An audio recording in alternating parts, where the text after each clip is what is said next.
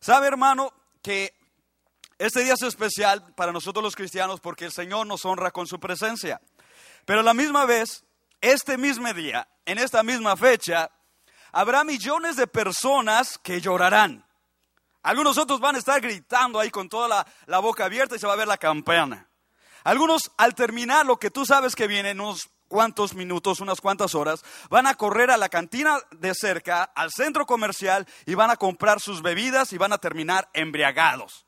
Algunos, peor tantito, han dejado de llegar a una iglesia cristiana como esta, simplemente porque van a ver en una cancha a 22 jugadores, que es cierto, lo van a dar el todo por el todo, corriendo de este lugar al otro lugar. El único objetivo es meter una pelota de cuero en una de las porterías allí. Y el marcador sabe Dios quién va a ganar. Uno de dos va a ganar. Eso no es lo importante. Lo que me llama la atención es que ellos gritan con tal pasión casi se desgreñan cuando su equipo favorito anotan el gol. Ellos, mira, eh, por cierta forma están yéndose por emociones, pero la mera realidad es esta. Ningún mundial de deportes ha cambiado nunca a nadie. Un mundial de deportes no sana a nadie, no restaura tu matrimonio, no liberta al drogadicto, no sana al enfermo. Ah, pero por el otro lado, la palabra del Señor y el Señor Jesucristo bendice, llena de gozo y de alegría. Yo digo, gloria a Dios, hermanos. Estamos más emocionados por Jesús que por un partido. Yo no me puedo imaginar a una persona que está a punto de cometer suicidio y le dicen, espérate tantito, espérate, hold it. ¿Por qué? Porque este equipo acaba de anotar gol. Él va a decir, ¿y a mí qué me importa? Eso no cambia mi vida, eso no cambia mi pasado, eso no arregla mi presente. Pero la iglesia cristiana en este lugar y en todo el mundo tenemos buenas noticias. Jesucristo sigue activo, su mano de poder sigue salvando al pecador y rompiendo cadenas y por eso estamos aquí. Gloria al nombre del Señor. Si tú crees, juntamente conmigo, de que el Señor es digno de toda gloria, para oreja lo que voy a decir que nosotros nos emocionemos más que esos hinchas en los en, estadios y en las porterías y gritando por su equipo. Si tú crees que Jesucristo merece una verdadera ovación, un verdadero aplauso, un verdadero grito de júbilo, te voy a invitar que demos ahorita todos juntos un aplauso, pero con todas fuerzas a Jesucristo. Aleluya, dáselo. Él es digno de gloria, digno de honra. Aleluya. Bendito Cordero, amén. El campeón de las edades, Jesucristo. Bendito Cordero. Mira en pantalla, Deuteronomio 10, 17 nos dice la palabra. Porque Jehová, checa el dato amigo y hermano, porque Jehová vuestro Dios es Dios de dioses y Señor de señores. Este mismo mensaje lo tenemos en el Nuevo Testamento. Mira que no tenemos un Dios chiquito. A veces decimos por expresiones simples, mi Dios chiquito, mi Diosito, pero la Biblia dice, no chico, tú y yo no tenemos un Dios chiquito ni, ni pequeñito, tenemos un Dios de dioses y Señor de señores. Dice la palabra Dios grande, Dios poderoso, Dios temible que no hace acepción de personas. Cuando vemos ese mensaje y otros en la Biblia, nuestra fe es levantada, hermano y amigo, no sé qué estás tú batallando en tu vida posiblemente. Posiblemente tus amigos o familiares no son salvos. Posiblemente estás batallando con una enfermedad física o un dolor del alma porque a veces el dolor del corazón duele más que el cuerpo. Posiblemente estás batallando con una adicción, un problema, una necesidad económica. Sabes, queremos decirte algo interesante en la palabra. Tenemos un Dios grande, poderoso y temible que está por su pueblo. Y yo digo, gloria a Dios a eso. Los demonios ahorita creen y tiemblan según el libro de Santiago. No importa cuán endemoniado esté en una persona, cuán abatida esté en un dolor, cuán deprimido puede estar en un hospital. Dios es poderoso, la enfermedad no se resiste a su poder y Él vive para responder nuestras oraciones en su voluntad. Gloria a Dios. Salmo 89, 10, parte B en pantalla, mira lo que dice allí. Con tu brazo poderoso esparciste a tus enemigos. Oiga, que la diestra de Edgar no sirve, la tuya tampoco. Pero la de Jehová hace maravillas. ¿Cuántos dicen gloria a Dios? Oh, yeah. Yo no puedo sanar a nadie, ni tú. Yo no puedo cambiar el transcurso de mi vida ni mi futuro. Pero hay un Dios en el cielo, Dios todopoderoso, cuyo brazo hace que se esparzan sus enemigos. no está en pantalla, pero te refresco la memoria. En Marcos capítulo 5, Jesucristo se enfrenta con un endemoniado. ¿Cómo te llamas?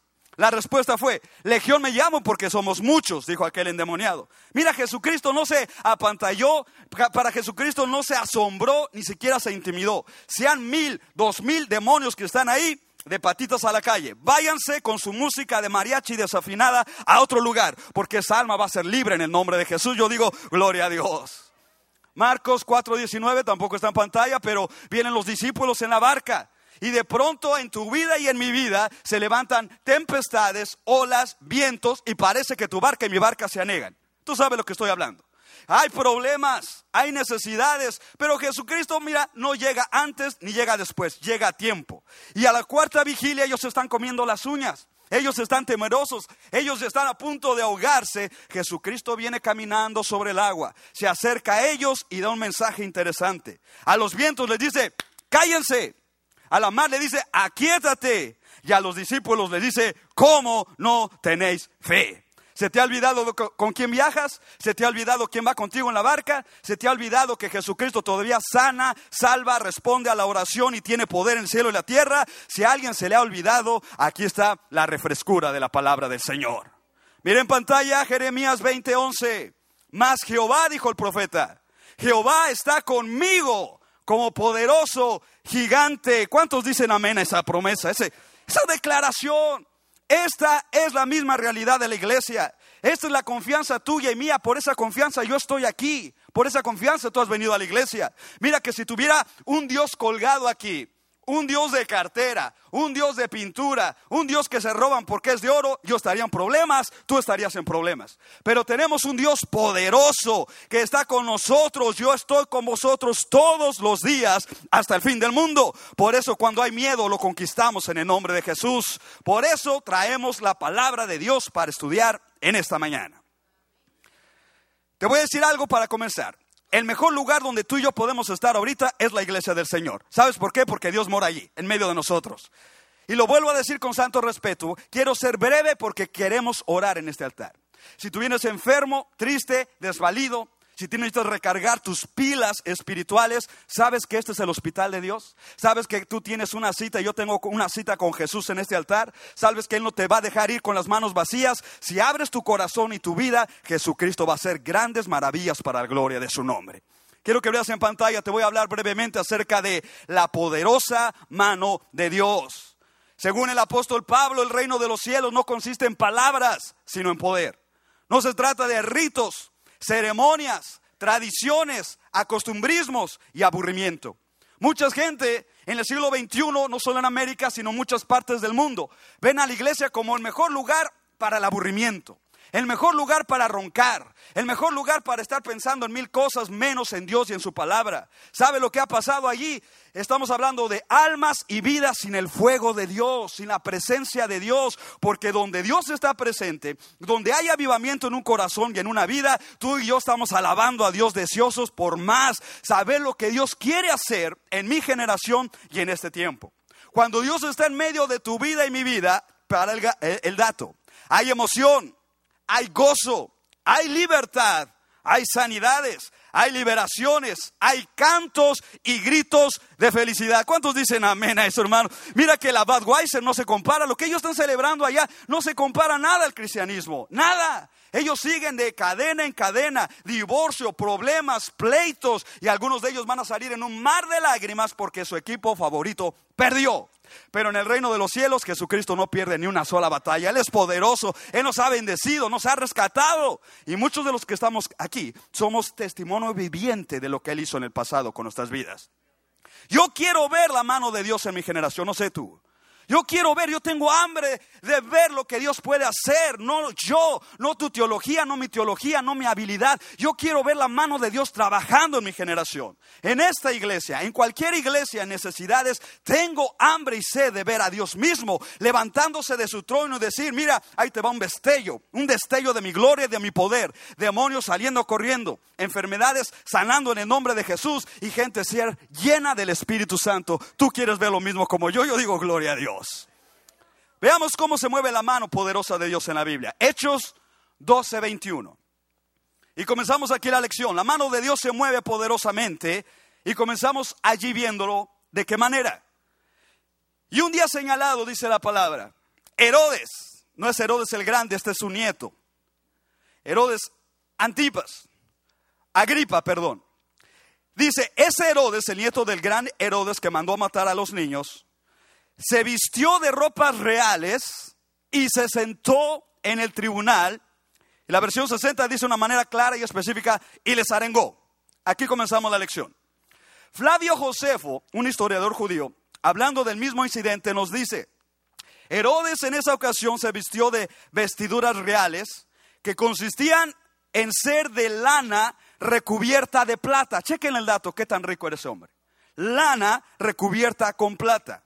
Era una verdadera obra de arte, dice Josefo.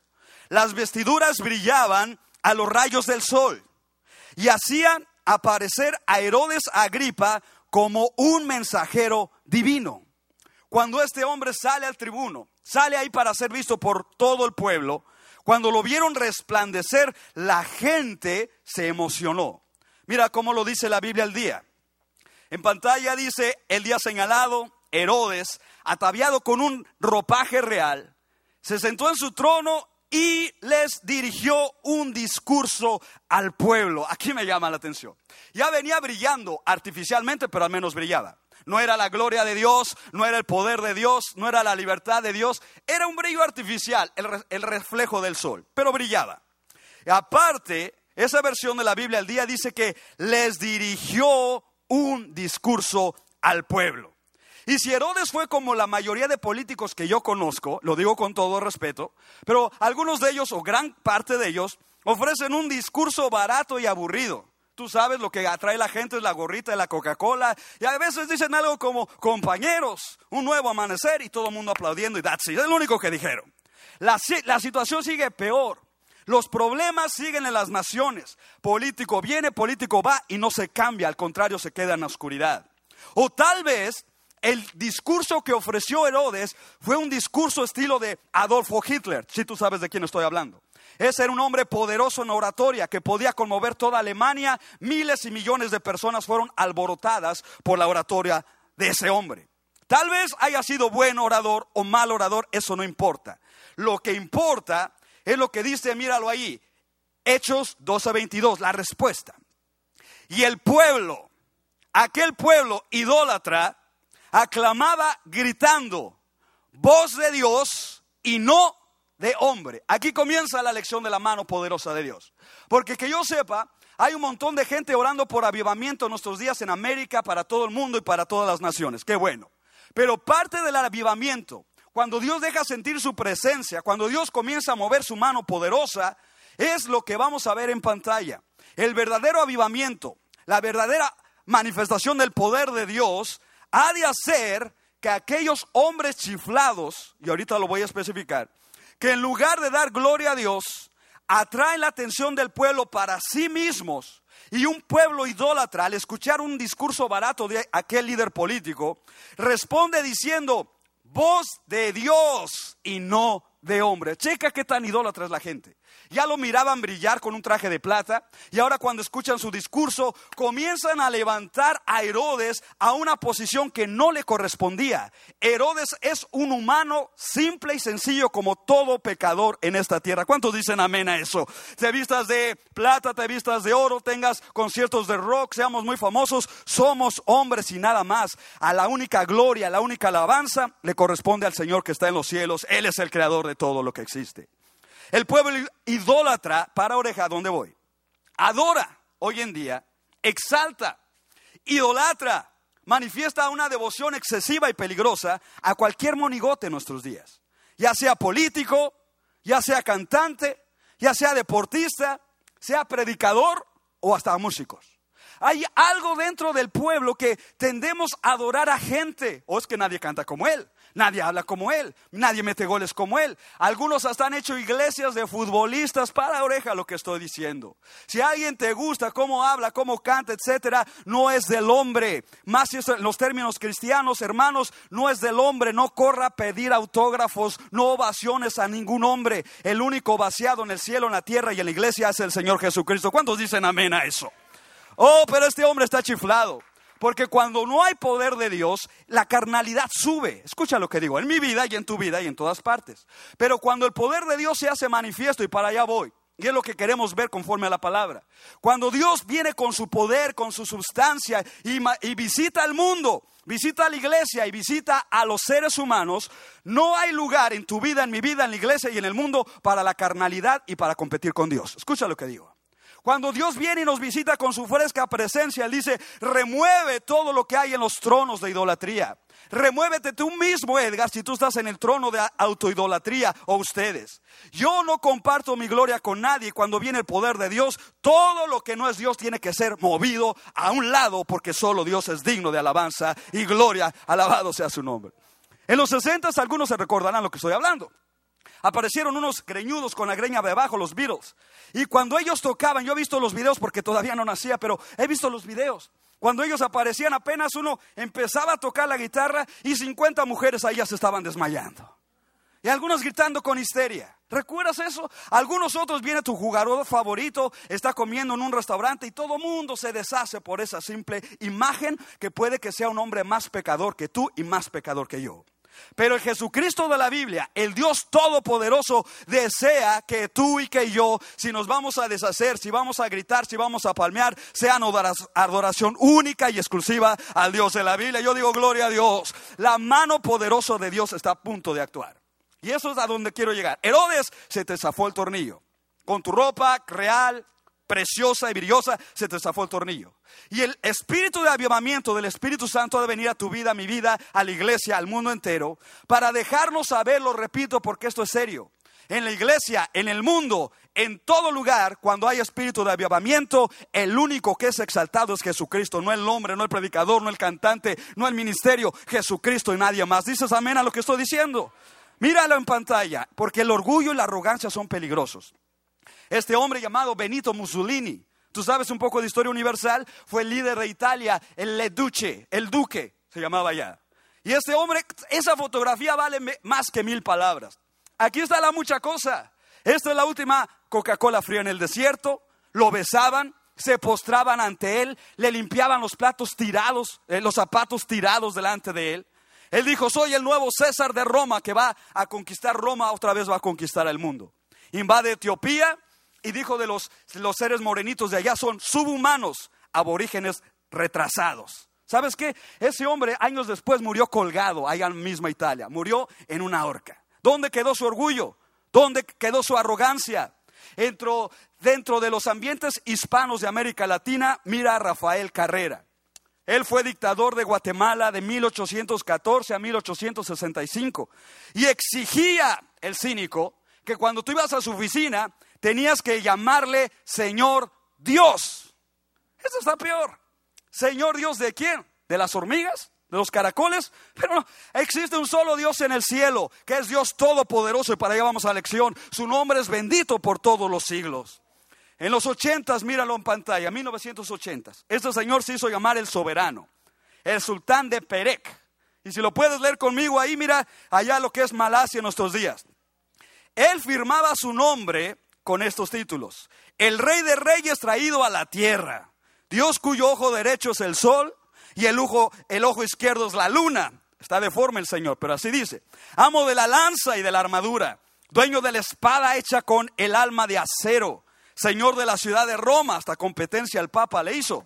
Dueño del aire, recolector de impuestos, amo de la montaña, el que puede matar sin cometer un crimen poseedor de la palmera de cocos que solo se trepa en 10 años, que tan alta está, y dueño del hombre y amo del océano. Yo le pongo abajo, Mister Chiflado y Zafado. Uno solo es el que se lleva la gloria en el mundo y en todo lugar. ¿Cuántos dicen amén a eso?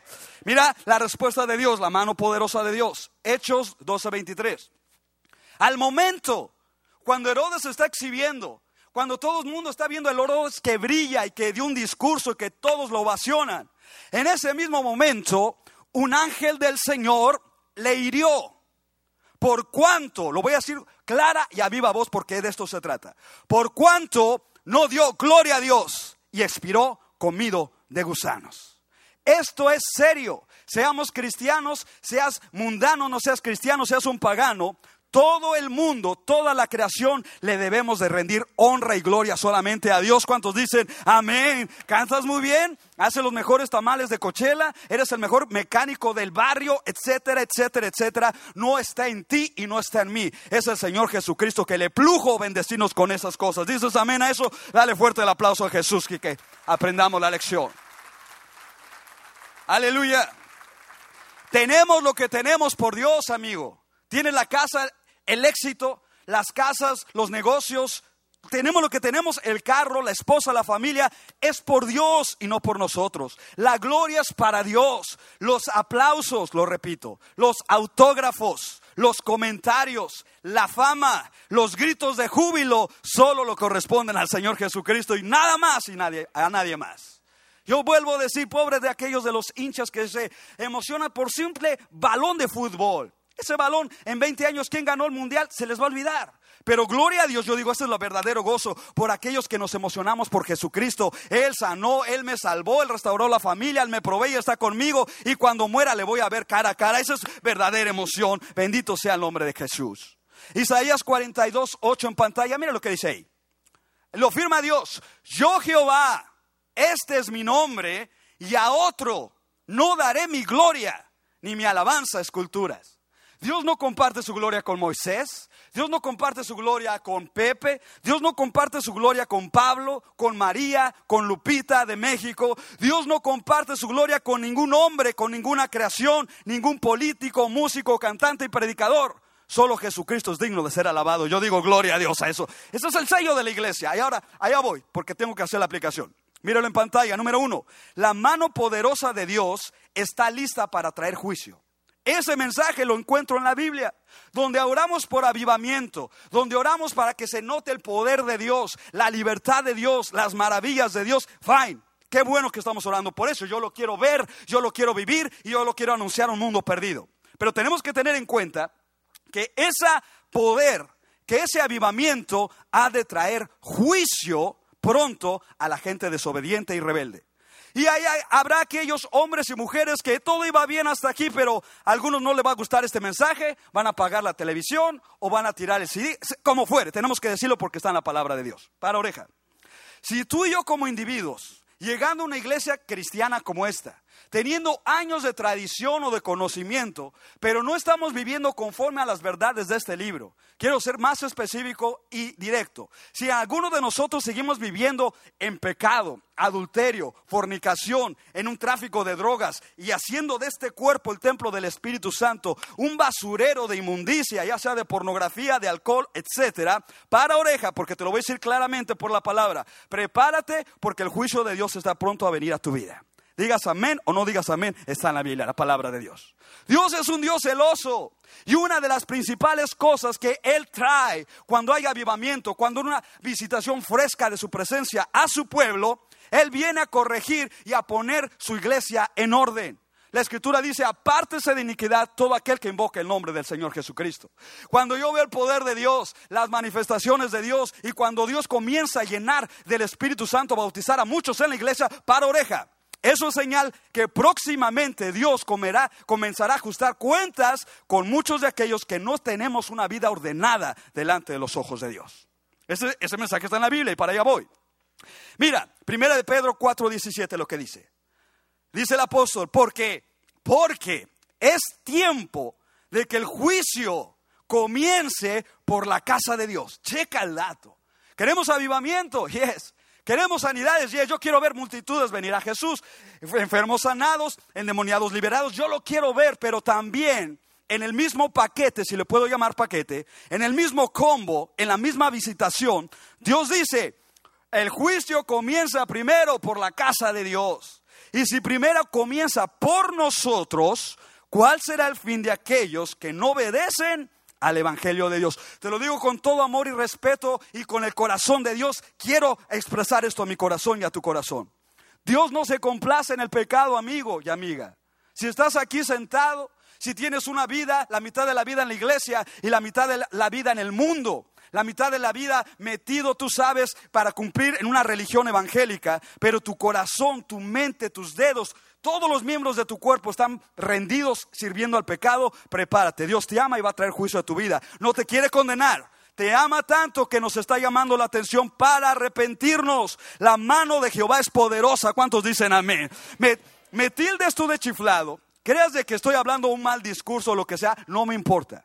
Lo que tengo que decir, lo que tenemos que decir, lo tenemos que decir. Dios te ama, Dios es un Dios celoso. Si ya tienes conocimiento de la palabra, conságrate esa palabra. Límpiate de todo pecado. Saquemos la escoria de nuestras vidas y ese día, te lo garantizo por la palabra, nuestras vidas van a cambiar. Va a haber avivamiento, gozo, provisión y alabado sea el nombre de Jesús. Dale fuerte el aplauso al Dios poderoso si quieres.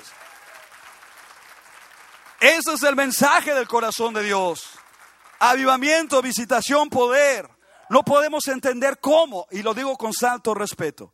Hoy en día acuñamos términos como cristiano. Sí es cristiano, pero es adúltero al mismo tiempo. Una contradicción práctica. Cristianos borrachos, cristianos drogadictos, cristianos fornicarios, cristianos, etcétera, aquello. Eh, eh, eh, esto es una llamada de atención por parte de Dios, de su palabra a nuestras vidas. escojamos qué camino tomar. Una cosa yo sí te digo, amado hermano y amigo, si tú tomas la senda angosta pero que guía a la patria eterna, nunca te habrás equivocado de esa decisión. Jesucristo bendice, Jesucristo restaura, Jesucristo está conmigo en las buenas y en las malas. Él me dice, clama a mí, yo te responderé. Pero si hay alguien aquí que todavía está indeciso, que el, mundo te atrae. Y peor tantito, algunos pueden estar esclavizados por una cadena demoníaca o satánica. Quiero que, que sepas esto. No es la última noticia, no es la nota final. Jesucristo tiene poder para romper esas cadenas también de tu vida y alabado sea el nombre del Señor. Tira la inmundicia. Si hay alguien aquí que tiene todavía cerveza guardada en la casa, tírala. Tira la droga. Tira la revista pornográfica. Tira el cigarro. El que creó el ojo no verá. Dios nos está viendo en todo lugar y la única manera, escucha lo que digo, que vamos a agradar el corazón de Dios no es con nuestra cara de evangélico moderno que a veces presentamos, buena expresión. No, no, no. Jehová ve el corazón, que ve lo profundo de mi vida y de tu vida. Este es el mensaje que Dios está trayendo a todo su pueblo. Número dos, la mano poderosa de Dios sigue transformando vidas. Dios sigue en el, negocio de transformar vidas. Donde quiera que se predique este evangelio, Dios viene a sellar la predicación con el poder de transformar esas vidas. Así como Dios juzga a los rebeldes, Dios es poderoso. Lo voy a repetir otra vez para que alguien agarre estas palabras y inyectes fe a tu vida. Dios es poderoso para cambiar drogadictos, para cambiar adúlteros, para cambiar asesinos, a gente endemoniada. En pocas palabras, Dios es poderoso para cambiarte a ti y a, mí, y yo digo gloria a Dios por eso. El, psicólogo tal vez ya no pudo, el terapista dijo ya no pudo. Tú fuiste ya con todos los brujos y no ha cambiado tu casa, tu corazón y tu mente. ¿Sabes qué? Su poder es limitado. Pero Jesucristo dice, toda autoridad me es dada en el cielo y en la tierra. Por tanto, id a ser discípulos. Yo digo, gloria a Dios. Todavía yo tengo fe. Y tengo sed en mi corazón de ver testimonios que digan, Dios me libertó del alcohol, Dios me libertó de las drogas, Dios reunificó mi familia, Dios me resucitó aún físicamente, Dios puede hacerlo. ¿Cuántos dicen amén a eso? Yo lo creo y quiero verlo y quiero vivir para ver eso. Pero Dios nos está diciendo aquí en su palabra que Jesucristo vino a reciclar lo que nadie quería en casa. Tal vez tú tengas un amigo, un familiar que nadie quiere en casa. Nadie se han rendido. Es lo peor de lo peor. Eh, eh, eh, nadie da esperanza por ese pobre individuo. Tráelo a la iglesia. Le vamos a invitar el Evangelio de Jesucristo, se lo vamos a presentar, lo va a escuchar y después vamos a orar por él en el nombre de Jesús. Y dime si Dios no es poderoso para romper cadenas, Dios es poderoso para hacer eso y más. Hechos 12:24 en pantalla. Mira lo que dice ahí. Pero la palabra del Señor crecía, crecía y se multiplicaba. Una iglesia sana, un cristiano sano, un ministerio sano tiene esa característica que estás viendo en pantalla. Es donde la, la palabra de Dios crece y se multiplica. No se estanca. No nos contentamos con los que venimos al servicio este año, el año pasado, o nuestros propios servicios, o nuestras propias coinonías. No, Señor. Hay algo más. El Espíritu Santo comienza a inquietar corazones, vidas, ministerios y comienza a abrirnos los ojos para ver que la palabra del Señor quiere crecer y quiere multiplicarse en lugares donde yo no he estado, tal vez yo no he visto, yo no he escuchado que hay una comunidad, pero el Espíritu Santo, y para allá voy, nos lleva, nos capacita, porque la palabra de Dios tiene que crecer y multiplicar. Yo digo gloria a Dios por eso, mi hermano. Esta es una iglesia saludable. Este es un cristiano saludable, aquel que conociendo la palabra de Dios le esparce a otra persona. Un cristiano enfermizo, un cristiano encerrado es aquel que conocemos el mensaje, conocemos el poder, conocemos la respuesta de dónde Dios está y no lo comunicamos a un mundo que se muere. Hay peligro en esa vida. ¿Sabes cuál es el peligro? Tengo mi religión, ya no hay nada nuevo, porque el agua estancada se ensucia y se echa a perder. Pero un cristiano, una iglesia que así lo que yo recibo, lo transmito, evangelizo, doy el folletazo, a alguien le doy testimonio de la palabra, mira, lo que yo doy, el Señor lo vuelve a renovar en mi vida y hay agua fluyendo constantemente en esa iglesia y en esa vida. Quiero decir lo, siguiente, Dios en este tiempo, que creo que es, es un tiempo de cosecha, todavía no llega el día del juicio, es un tiempo para que tú y que yo se nos da la oportunidad. Eh, escucha lo que digo. Una oportunidad de gracia. Se abre la puerta diciendo el Padre allá arriba en el cielo. hay una oficina de contrataciones. Si tú y yo queremos tomar parte en esa obra grande de evangelismo mundial, el Padre sabe cómo repagarte a ti y a mí. La oficina está contratando, no sé cuántos de ustedes han escuchado el llamado. Hay un llamado del Padre que dice, levántate y predica. No importa cuánto sabes, no importa cuánto maduro seas tú. Yo hago el resto. Ten la valentía, obedece, levántate y predica. Mira, mira, escucha lo que voy a decir. Dios en el futuro y en el presente comenzará a abrir puertas. Al rato no te sorprendas que se abrió la puerta del radio, donde aparentemente no hay economía para comprarla. Dios es Dios Todopoderoso y puede abrir la puerta del radio, del internet, de la prensa, de folletos y aún uno a uno las calles, en los supermercados, carnicerías, donde se predica la palabra. Ahí está el poder de Dios. ¿Cuántos dicen amén a eso? Ahora, escucha, te lo invito, no yo, la palabra. Predica la palabra. Tu vida va a ser revolucionada, mi vida va a ser transformada cuando dejamos de recibir y nos contestamos para recibir y para anunciar también a los demás el mensaje que necesiten. Mira lo que dice Mateo 9:36. Y al ver Jesús, al ver Jesús las multitudes, tuvo compasión de ellas. Es como si te subes al monte, a la carretera 74 y miras allá abajo el valle de Cochela.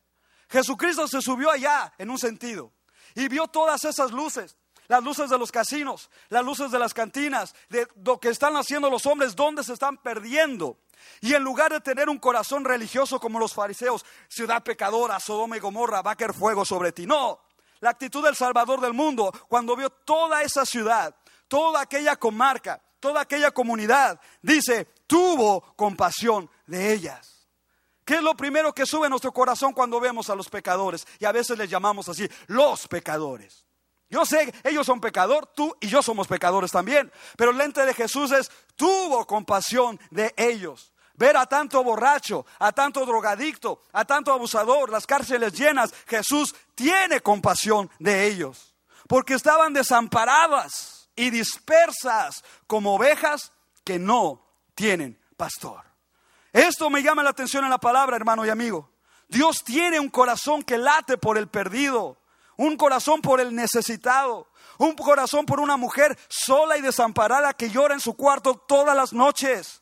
Dios tiene un corazón por el afligido, por los demonios. Escucha lo que digo. El drogadicto, el borracho, el que está cometiendo suicidio, tal vez ahorita está esperando el mensaje que tú y yo somos deudores a un mundo de necesidad. ¿Cuántos dicen amén a lo que estoy diciendo?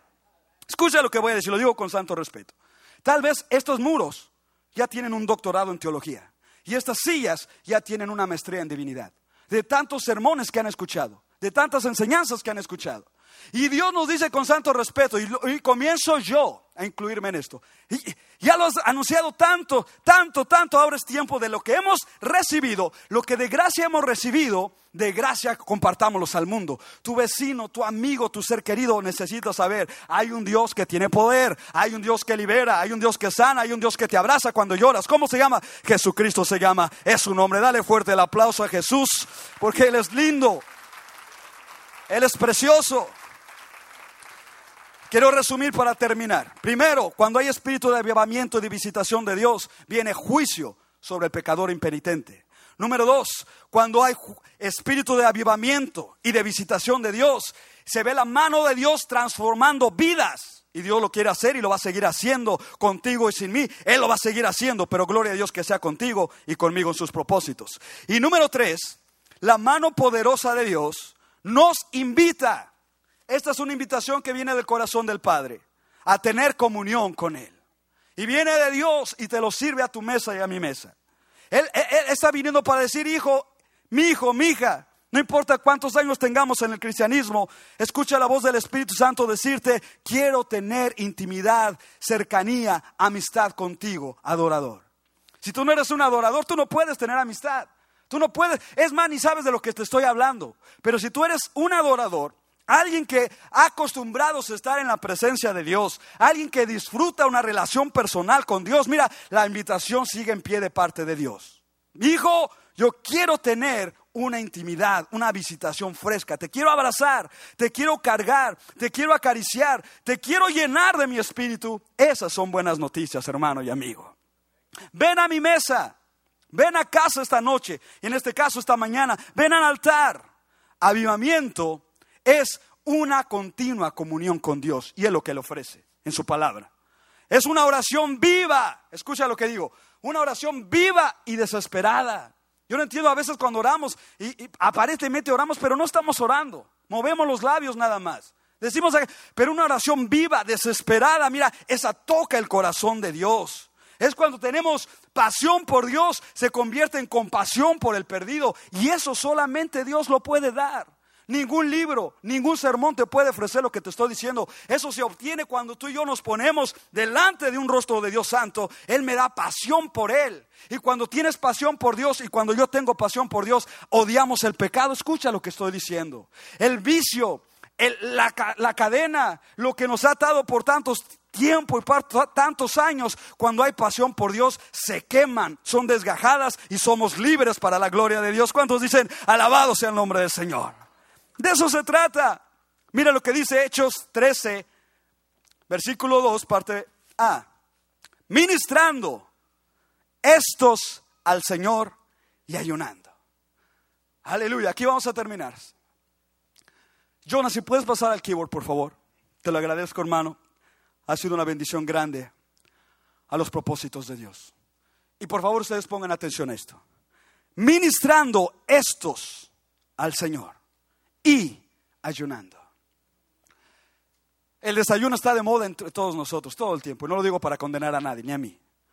Pero quiero mostrarte conforme a la palabra de Dios, conforme a los principios de Dios, que Dios está en el cielo esperándote y esperando a mí todos los días, todas las mañanas, todas las veces que venimos a esta iglesia, no para entonar simplemente un canto a medias, tres cuartos o un cuarto. Como que si Dios midiera la intensidad de nuestras oraciones, la intensidad de nuestros cantos, de nuestras palmadas, y viera, este está lleno de pasión, o este ni siquiera apasionado está, está frío, tiene nombre de que vive, pero estás muerto, le dicen Apocalipsis. Eh, como que Dios ve, y cuando llega la aguja al 100% de pasión, al 100% de rendimiento, al 100% de devoción, al 100% de, de, emoción por Dios. Hermano, cuando eso sucede en tu vida y en mi vida, prepárate. Cosas poderosas van a, a descender. El cielo va a ser abierto. El poder de Dios va a ser tan real en tu vida y en mi vida que vamos a ver las señales, los milagros que tanto el mundo necesita allá afuera. Dios sigue levantando enfermos, Dios sigue sanando cuerpos, sanando dentaduras, sanando matrimonios, sanando corazones. Lo que pasa es que a veces hay un pueblo que no está dispuesto ni emocionado a ver el poder de Dios. La palabra dice aquí, ellos vinieron a ministrar al Señor y ayunaron. ¿Por qué ayunar? Porque cuando ayunamos nos desconectamos de este mundo en un sentido. Cuando yo ayuno y tú ayunas, le mostramos, Dios, tú eres mi prioridad. Ni siquiera el pan de todos los días es mi prioridad. Mi prioridad eres tú. Y aquí rendido, en oración te busco. Un corazón contrito y humillado. Tú no desecharás, dice la palabra. Dios tiene hambre, te lo digo con mi corazón. Tiene hambre de adoradores. No de adoración. Adoradores. Que, cuando viene y te, te escucha. Y viene y me escucha Sabe que no pretendo adorar. Sabe que no pretendo ya cantar. No. Sabe que mi vida y tu vida están rendidas a Dios. Rendidas como una ofrenda fragante delante de su presencia. Amigo, hermano, Dios tiene sed de convivio. Sofonías dice, Jehová está en medio de ti. Cantará y se gozará, saltará con alegría. ¿Dónde? En medio de la congregación. Cuando tú y yo nos rendimos y alabamos. Cuando tú y yo nos rendimos y nos postramos. Jehová Jehová desde su cielo celebra, este es mi pueblo. Eh, Jesucristo dice, yo derramé mi sangre por ellos, me están alabando, ahí te va mi poder, mi libertad, mi unción. Y cosas poderosas comienzan a fluir. Jehová, nuestro Dios, tiene sed de adoración, de oración, de tu ayuno y mi ayuno, amigo. Esto es dinamita contra el infierno. ¿Cuándo fue la última vez que ayunaste? ¿Cuándo fue la última vez que te postraste? Horas, ¿qué importa el reloj? Delante de un Dios santo y bendito. ¿Cuándo fue la última vez que rompiste tu corazón en la presencia de Dios? ¿Cuándo fue la última vez que dijiste, Señor, tengo hambre, pero hambre, más hambre física, tengo hambre de, y sed de justicia de tus planes, de tu agenda sobre mi agenda? Una cosa yo te garantizo, hermano, y voy a terminar. Cuando hacemos eso, cuando Dios ve un quebrantamiento similar, viene una unción y un poder y una libertad sobrenatural sobre tu vida.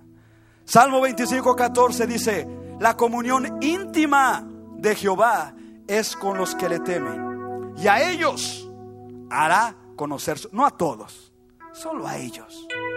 No, ya no más vamos a hacer como una bola de billar que bota de un lugar a otro y no sé cuál es la voluntad de Dios. Hoy, hoy soy esto, hoy soy aquello. No, no, no porque hemos estado en la presencia de Dios y a ellos hará conocer su pacto. Ahí vas a escuchar la voz de Dios, amigo y hermana.